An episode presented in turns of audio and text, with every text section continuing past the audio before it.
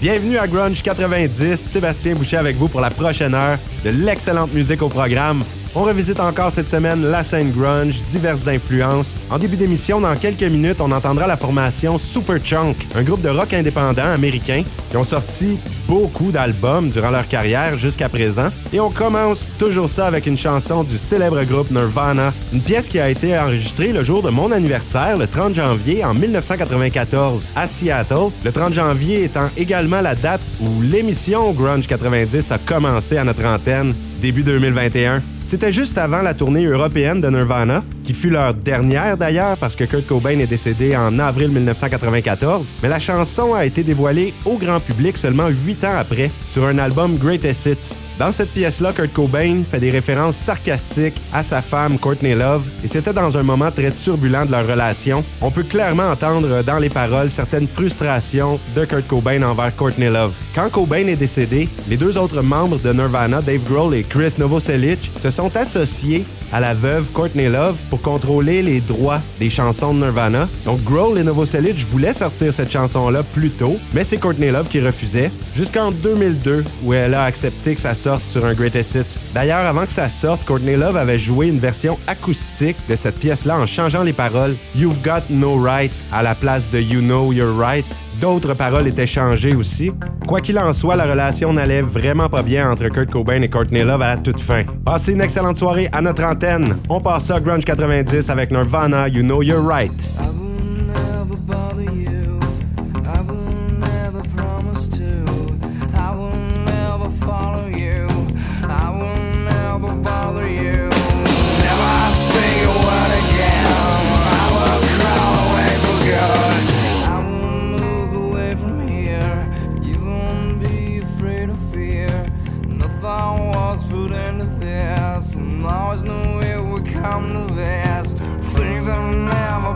I saw.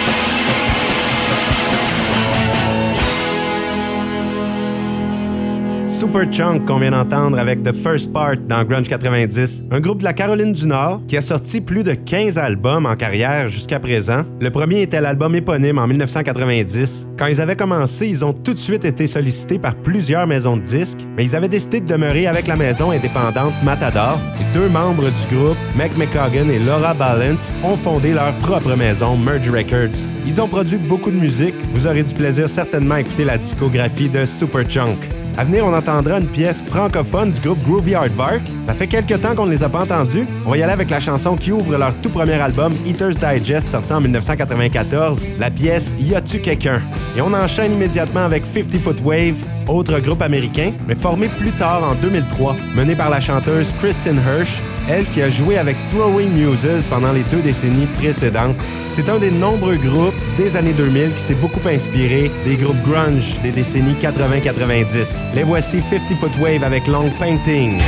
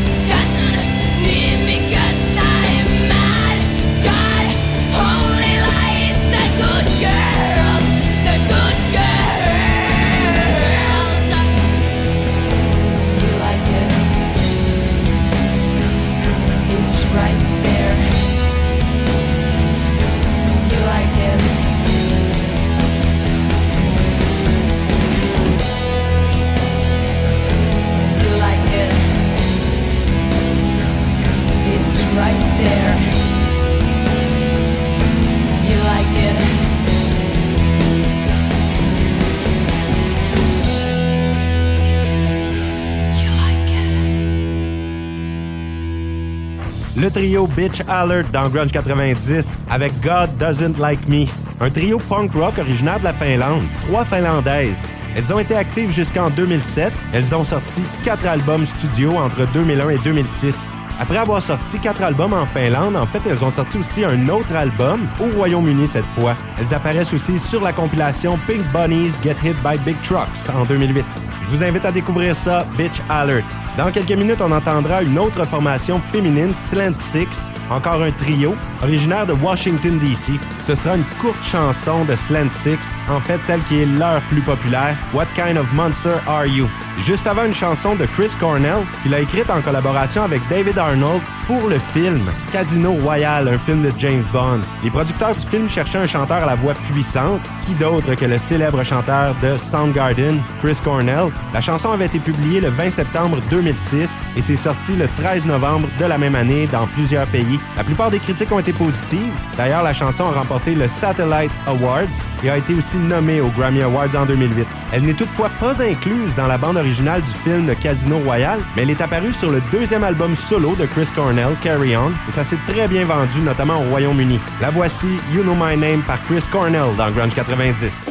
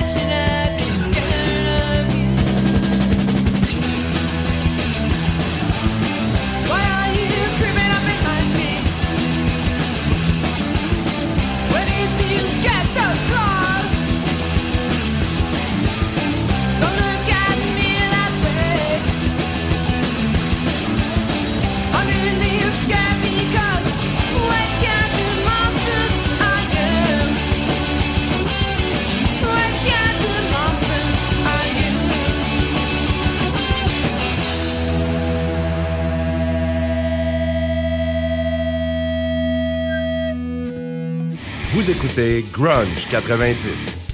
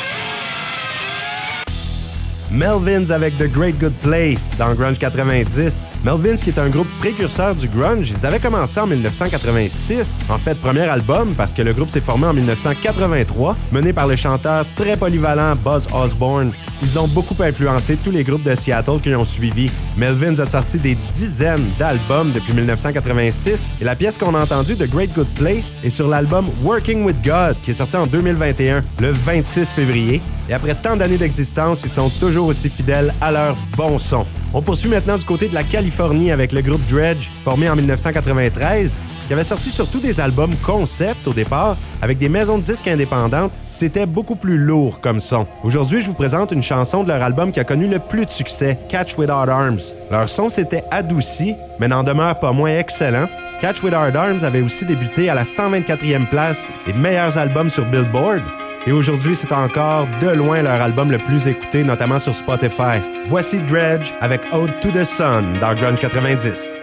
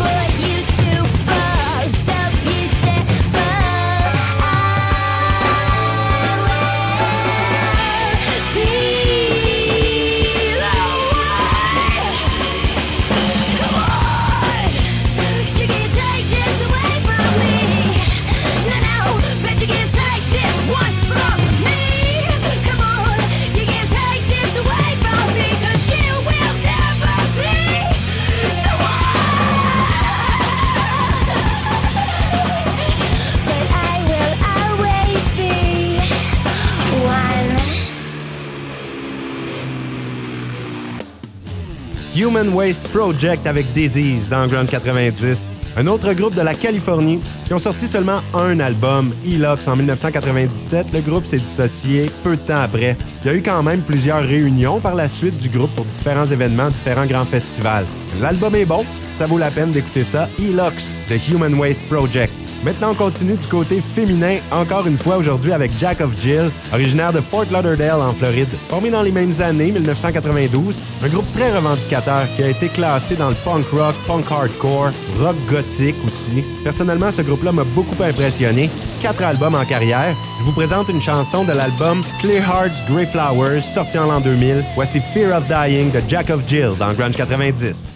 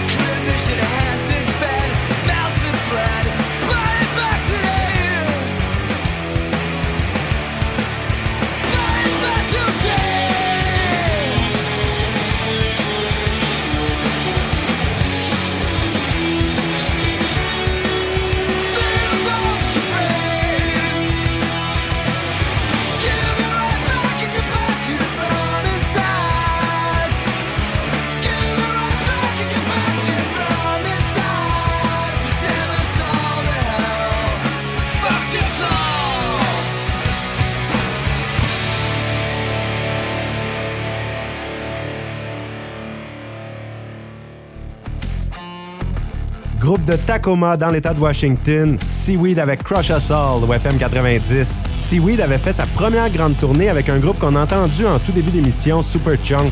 Par la suite, Seaweed a sorti quelques chansons et a été approché par une petite maison de disques avec qui avait fait affaire Jawbreaker, Nirvana et The Melvins. On voulait les aider à sortir leur premier album, mais à la place, le groupe a compilé ses premières chansons, ont enregistré une nouvelle et ont sorti l'album éponyme Seaweed. Ils ont fini par signer avec Sub Pop et ont enregistré avec le célèbre producteur Jack Endino. La chanson Crush Us All qu'on a entendue est sur l'album Spanaway, sorti en 1995 alors qu'il n'était plus avec Sub Pop mais Hollywood Records. On fait encore le tour du monde pour se rendre en Australie. On va écouter Magic Dirt, 8 albums studio à leur actif, sortis entre 1996 et 2007, tous très bons. Voici une pièce de l'album Tough Love, Brat de Magic Dirt.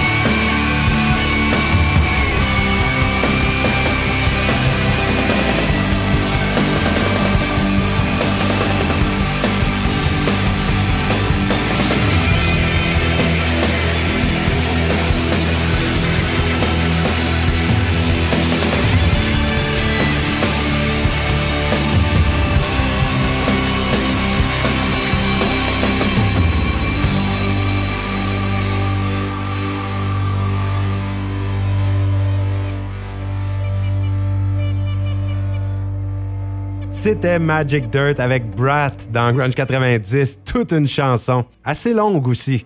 C'est déjà la fin de l'émission. Pour terminer, on retourne dans le berceau du grunge à Seattle avec le groupe 10 Minute Warning.